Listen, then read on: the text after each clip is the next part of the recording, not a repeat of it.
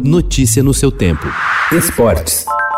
Olha o passe para trás, então não tem impedimento. Luiz Adriano dividiu com o Cássio!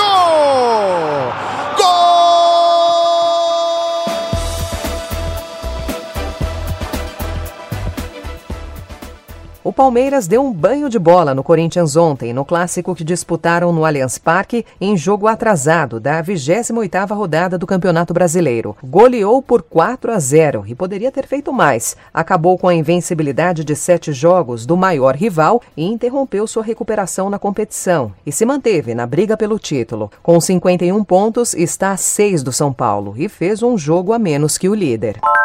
Os jogadores Gerson e Ramírez terão de prestar depoimento ao Superior Tribunal de Justiça Desportiva em 3 de fevereiro no inquérito que investiga a acusação de injúria racial do flamenguista contra o meia do Bahia. Gerson acusa o colombiano de tê-lo chamado de negro em tom pejorativo no duelo entre as duas equipes do Maracanã. O tribunal quer ouvi-los, assim como outras testemunhas em depoimentos presenciais.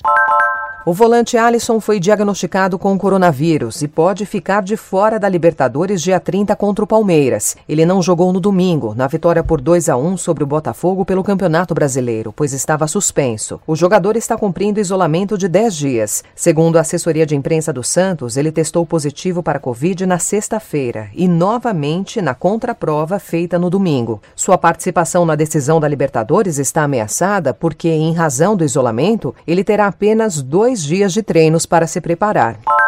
A desistência do Auckland City levou a FIFA a fazer adaptações ao cronograma do Mundial de Clubes a ser disputado no mês que vem no Catar. As mudanças foram anunciadas ontem. O Khalifa International Estádio queria receber duas partidas, está fora da competição, enquanto o Education City de Doha e o Ahmad Bin Ali do Al Rayyan estão confirmados. Os organizadores dos Jogos Olímpicos de Tóquio anunciaram ontem que, por causa da pandemia de Covid-19, vão reduzir o número de atletas nas cerimônias de abertura e de encerramento, medida que pode afetar milhares de atletas. O Comitê Olímpico Internacional planeja reduzir esse número quase à metade na cerimônia de abertura, prevista para 23 de julho, como informa a imprensa local. Notícia no seu tempo.